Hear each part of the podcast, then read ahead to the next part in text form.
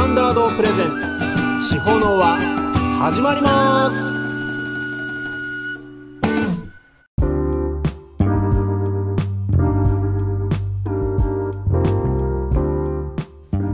Hello everyone, I'm Cookie Standard who is active in music mainly in 高千穂 town.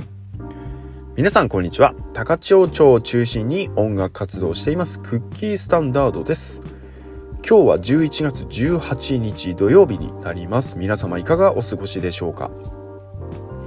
えー、先週は秋元隆宮崎ツアー in 高千穂ということでアスカラーメンでねライブがありました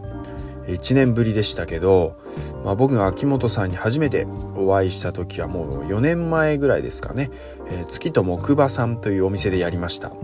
僕も初対面で、えー、緊張していたんですがその後ブルームーンさんにゲストで来ていた、えー、前田雄三さんと月と木馬のオーナーと、えー、4人で打ち上げをしましてそこでちゃんと話したのが初めてでしたね、まあ、ボソッと喋られる方なんですけども、え、ユーモアがあって面白い方です。そこでまあその後コロナ禍になってしまって、え、それで去年久しぶりに来てくれましてその時はブルームーンさんつながりということで、えー、レストランバーキャッツさんの方でやりました。その時にアスカラーメンさんも来てくれていましてでその縁もあって今回はアスカラーメンさんでのライブとなったわけです。なんかバトンリレーのような感じになりましたけどね、まあ、お客さんもなんとか満員弱ぐらいになったでしょうか。たくさんの方に来ていただきましてすごい盛り上がりましたね、まあ、僕がいろいろえ段取りをしていたので、えー、集客とかもちろんお店側とか地方のメンバーにも告知してもらったり宣伝してもらった、えー、協力もあったんですが、まあ、いろんな人に個人的に、えー、告知したり連絡してで SNS で発信したりと。まあ、ライブってねほんと集客大変なんです。僕の苦手なところではありますが、まあ、来てくれたお客さんが楽しかったよってね笑顔で、えー、帰られる姿を見るとホッとするというかああよかったなと嬉しくなるわけです。秋元さんのね音楽をたくさんの人に届けたいなという思いがありますからね。ということで、まあ、サブスク等で秋元さんの音楽聴かれた方いますでしょうか。まあ、改めてですね秋元さんのプロフィールを紹介したいと思います。1960年12月31日ですね。年末に生まれてます。神戸市に生まれてます、まあ、幼少の頃からクラシックピアノを習うということでで12歳の頃吉田拓郎に憧れてギターを弾き始めたそうです。で13歳の頃本気でカーペンターズに入りたいと渡米を考えたそうです。で16歳の頃同級生の影響でディラン・セカンド金森康介などを聞いて、まあ、僕にもできるんじゃないかと思い歌を作り始めたのが16歳頃です。で17歳頃に NHK 教育テレビの「若い広場」という番組で泉谷しげるがレポートした上田正樹とサウス・トゥ・サウスを見てえー、サウス・トゥ・サウスを見てしびれ黒人音楽に目覚めます、えー、18歳の頃バンドを作り演奏活動を始めます。25歳の頃モーガンズバーというバンドを始めます。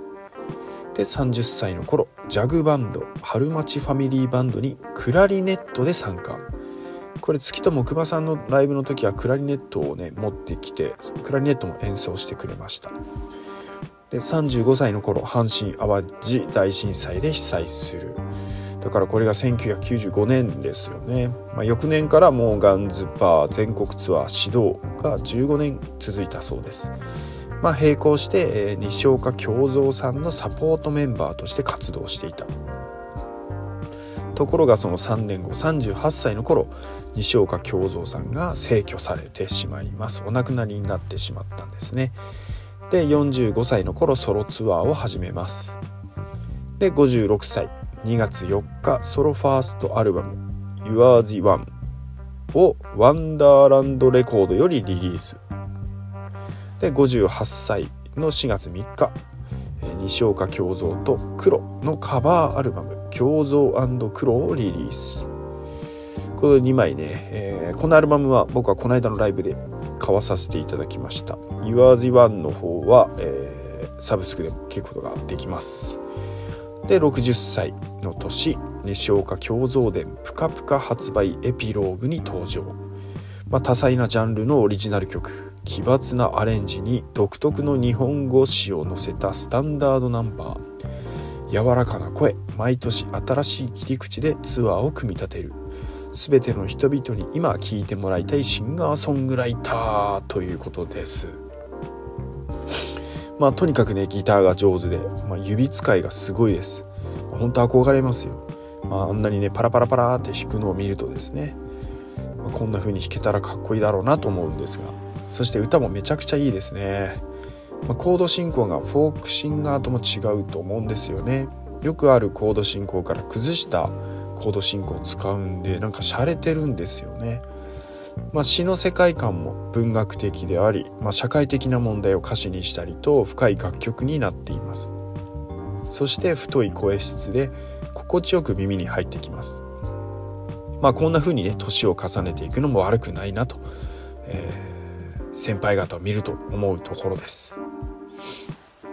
そしてもう一人ゲストとして来てくれた、えー、日向より前田雄三さん。もう僕が高千を来て割とすぐの時にちょっと縁があって日向にあったライブハウスライズ、まあ、今はもうないんですが、まあ、そこで演奏した時に出会いましてでまあ出会ったのは古いんですが、まあ、そこからは、えー、ほんとたまに対バンみたいに一緒になったりで、まあ、日向でのフェスにも一度出させてもらったりもありましたね。あれは熊本地震の年だったと思うんで、まあ、2016年だったと思いますが。で雄三さんはサンセットクルーズというバンドでもドラムをやってましてなんと有価団のドラマーだった島田さんがお師匠さんみたいですね。今はダンボールドラムをやってるのはこの方の影響ということみたいですね。教えがあったわけですね。でサンセットクルーズでは本格的なドラミングでバンドの曲もねもういろんなジャンルで、えー、いろんな楽曲を奏でます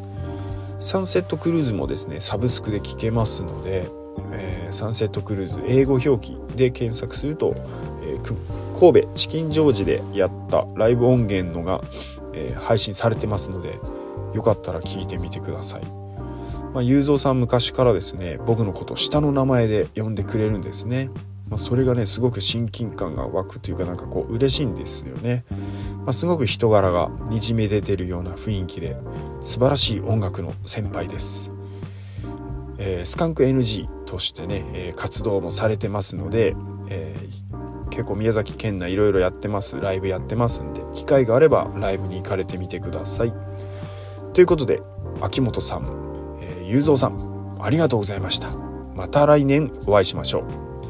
う。ではその時の僕のライブから1曲お聴きください。どうぞ。じゃあ次はですね、えー、私の代表曲「テゲエラシー」という歌をえー、これ子供が長女が生まれた時に作った歌でもう16年に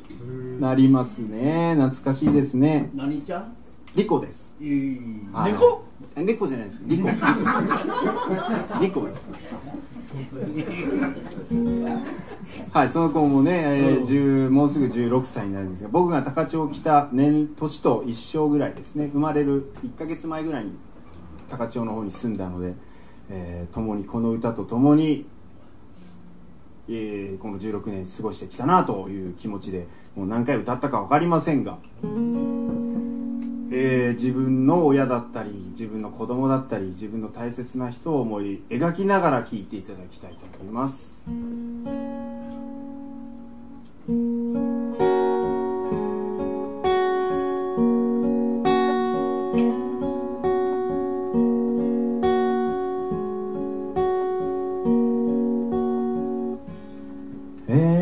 らしい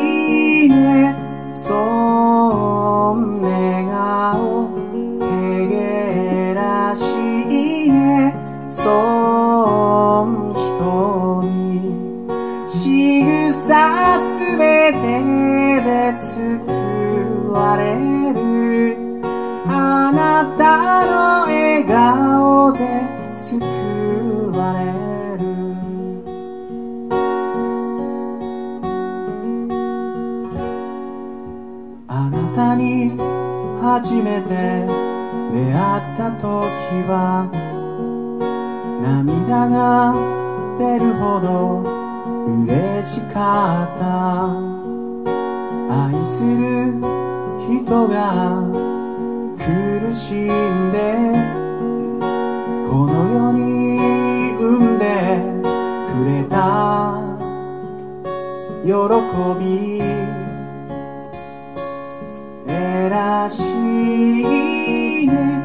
そ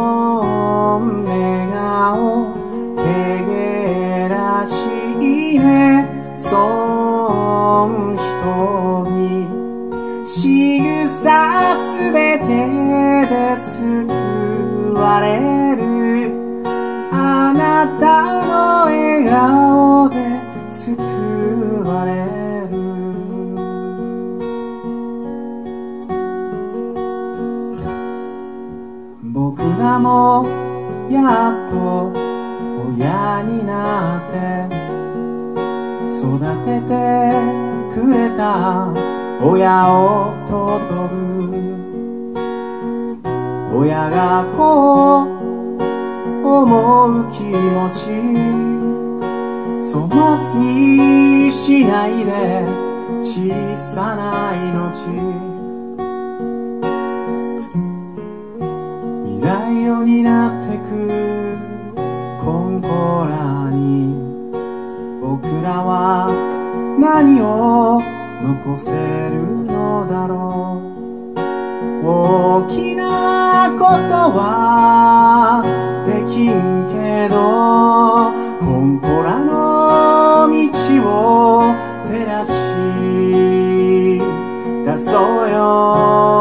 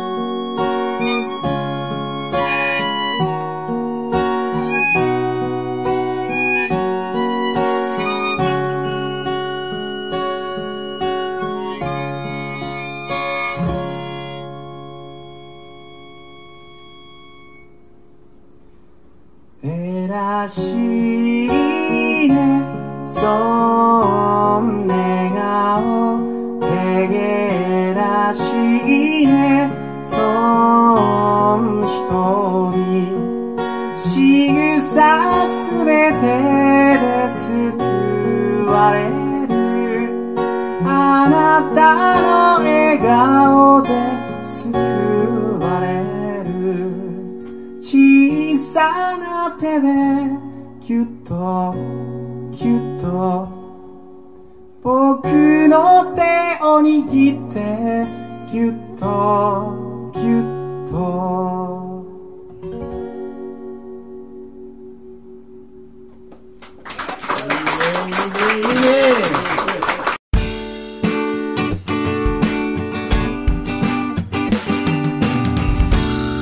地方の輪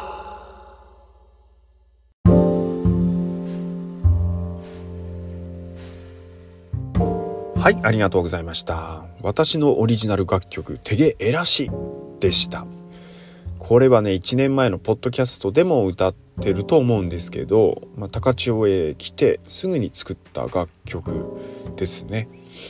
で長女が生まれて、まあ、すぐに高千穂から延岡へ通っている道中で生まれた曲です。高千穂には産婦人科がありませんのでなか、えーないので産むことができないので延岡の病院なんですが、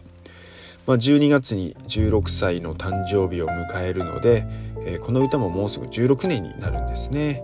まあ、娘が生まれる1ヶ月ちょっと前ぐらいからこっちに来てるので本当娘の、えー年月年齢と私の高千穂との、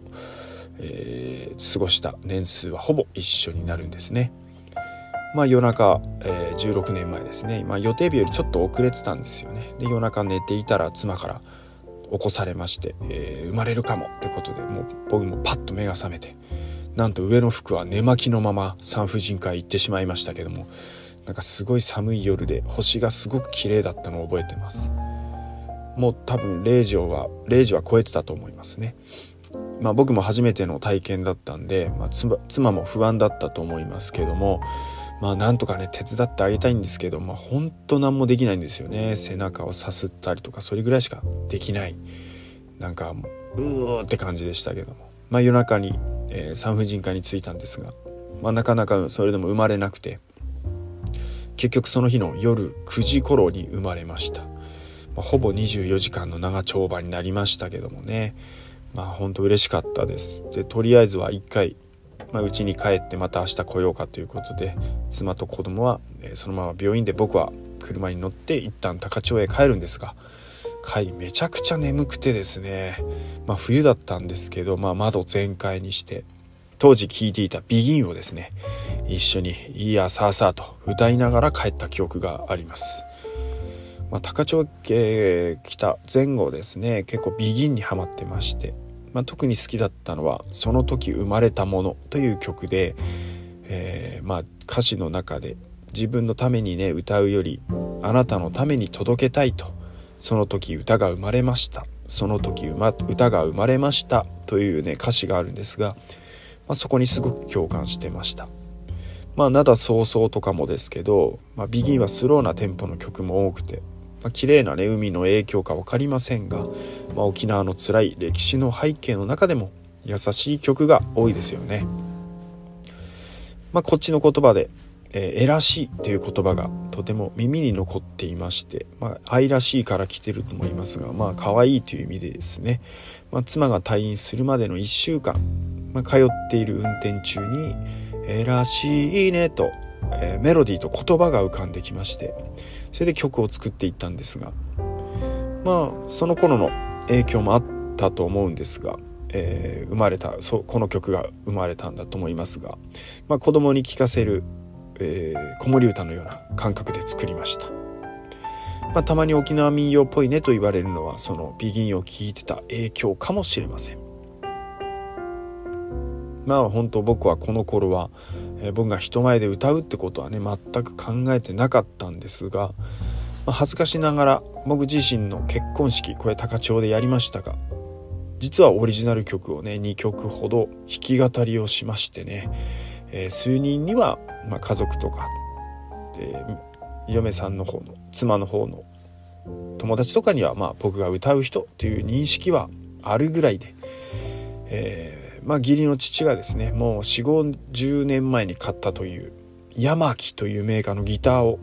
譲ってくれまして当時はそのギターばっかり使ってましたね、えー、それで屋根裏部屋がある家だったので一人で屋根裏へ行ってギターを弾いていました。まあその時にできたのが、ま、始まりの歌とか「手芸らし」ができたわけです。まあ、このギターはですね、えー、2015年頃に作った、えー、アルバムまでそれを使ったかなと思いますね。はい。結構ずっと使ってました。この歌を初めて披露した日の手芸らしいをですね披露した日のことはもう忘れてしまいましたけどもまあ子供が可愛い可愛いという親バカソングなんですが結構評判も良くて何度も何度も歌ってきた楽曲です。中にはね涙を流してくれる人もいたりして、まあ、この曲は自分の作品としては、えー、この曲自体がたくさんの方のおかげで成長できたそんな曲かなと思います。えー、なんと秋元さんも気に入ってくれましてねこれをライブで歌った時に。でこの曲が入っているアルバム「サニー」をね買ってくれました。まあ、だいぶ前なんですが、えー、この間奥保牧場音楽祭のことを紹介してくれたジョイ FM 耳が恋したでも浜田史郎さんがこの曲をかけてくれました、まあ、その時も聴いていた方からの反響もあったりと本当にありがたいことです。この曲は自分の生まれてきてくれた子供のことを思っていたり子供からの視点で、えー、ああ親はこんな気持ちで自分を産んでくれたんだなと思ってくれたりと結構子供ね虐待のニュースとか多かったですのでちょっとそれも思って歌詞を書いたのもあります。自分の子そして自分の親を思い描きながら聞いていただければと思います。ということで手毛えらしいですが音楽配信もしています。2009年頃にレコーディングしたものとサニーに入っている2020年バージョンがありますのでよかったら聞いてみてください。2009年の作品の方は延岡で音楽スタジオや音響されています。梶原さんという方に、えー、岩戸にあります。千人の蔵でレコーディングしていただいたものになります。感想のところでですね梶原さんはオルゴールを入れたかったみたいなんですがなんかしっくりこなかったということで、えー、おもちゃのね小さいピアノがありますけどもそれをね弾いてくれています。それを入れています、まあ、この2つ同じ曲なんですがちょっとキーも変えたりとして変えたりとですね2つの違いも聞いてみると面白いかなと思いますのでよかったら2バージョン聞いてみてください。ということで手芸らしいでした。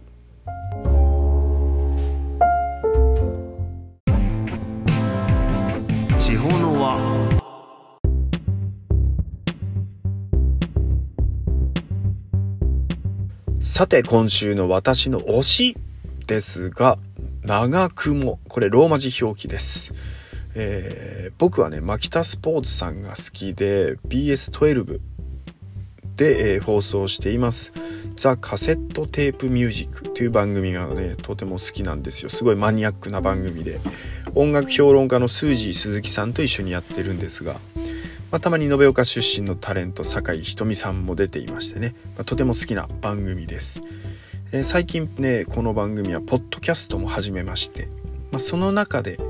牧田スポーツさんがこのバンドをね紹介していたんですよ、えー、1980年から90年代にかけて洋楽でポストパンクから派生したというネオアコというジャンルができたそうなんですね。まあ、これは日本ではフリッパーズギターがそうらしいんですけど、まあ、長雲はですね2021年1月1日より関西を中心に活動を開始したネオネオアコバンドということで自分たちでそういうふうにねアピールしてるようです。ただネオワコ世代ではないらしいんですよね。この子たちは。まだすごい若いらしいです。で楽曲は主に90年代以降のギターポップ。あと渋谷系をはじめとする J-POP、J-ROCK の影響が大きいけども、まあ、メンバー4人は1999年から2001年生まれということでまさにネオアコを知らない世代によるハイブリッドなネオアコバンドということです。で長雲の作曲家であるレイジさんはですね小山田圭吾。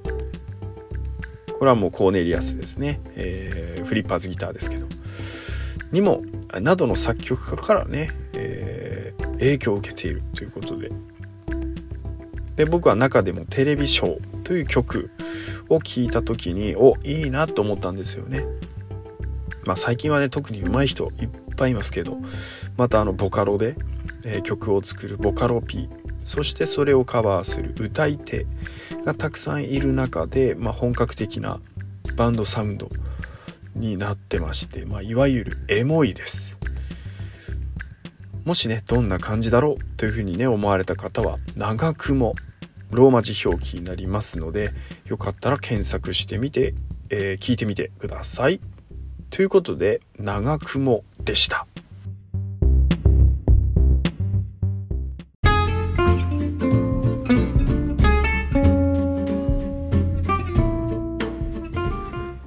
ここでお知らせです。次回の長島省地方の輪は第3水曜日12月20日19時より飛鳥ラーメンにて行います。楽器を演奏したい人歌いたい人飲みたい人ライブをやってみたい人などなどたくさんのお越しをお待ちしておりますオープンマイクとなりましてドリンクは別料金で投げ銭式となっていますので楽しんでいただいたお気持ちをいただけるとありがたいですあと11月23日勤労感謝の日。には延岡今山八幡宮の霊大祭に合わせたイベント。今山下に出演することになりました。これは日の陰の、えー、ジョルジーさん主催のミュージックマラソン。からの参加となります。出演は11時半頃僕は予定しています、えー、奥保牧場音楽祭にも出演してくれました。ジョルジーさん。そして日向から柏田英二さん。カッシーさんも出演となっています。朝9時から15時頃までということでたくさんの出店とか催し物があるようですので是非遊びにいらしてください、インスタグラムにて地方の輪のアカウントがありますので、インスタグラムをされている方は地方の輪で検索してフォローの方よろしくお願いします。イベント情報や長島省地方の輪のことなど情報を発信していきますので詳しくはそちらをご覧ください。そちらの方にメッセージで質問意見等を送っていただいても構いません。あと私のオリジナル楽曲「Light My Fire」の音楽配信が始まりました。各種音楽配信アプリにてクッキー KUCKY で検索すると出てきますのでサブスクなどでダウンロードまたは購入しダウンロードの方よろしくお願いします。それでは今日もありがとうございました。Expand the circle of Takachio all around the world さようなら。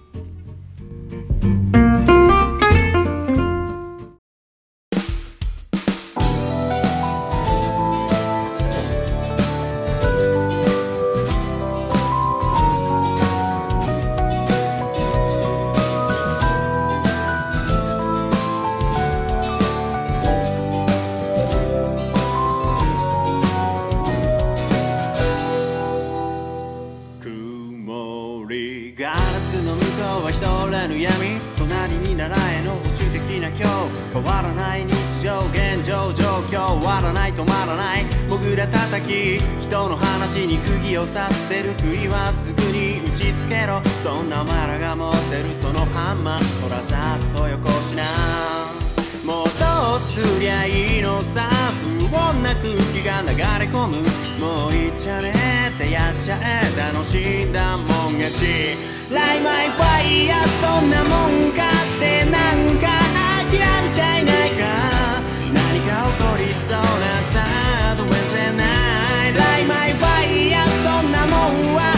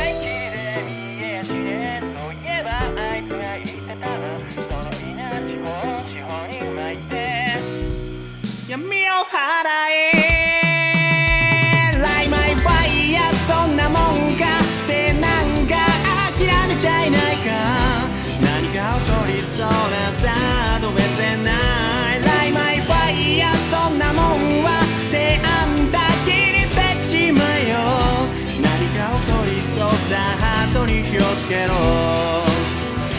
何か起こりそうさ。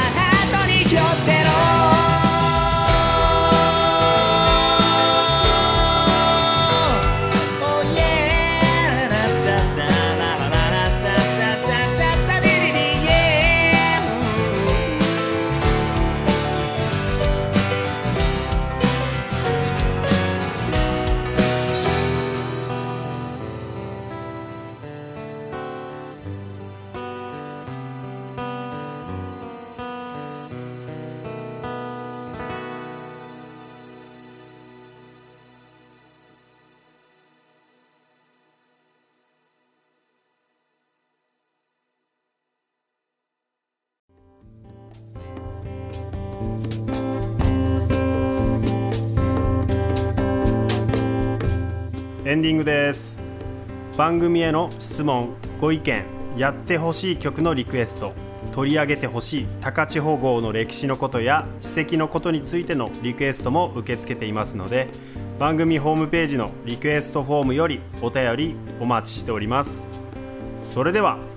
友達の友達は皆友達だ。世界に広げよう高千穂の輪。お相手はクッキースタンダードでした。ありがとうございましたこの番組はアスカラーメンの提供でお送りいたしました。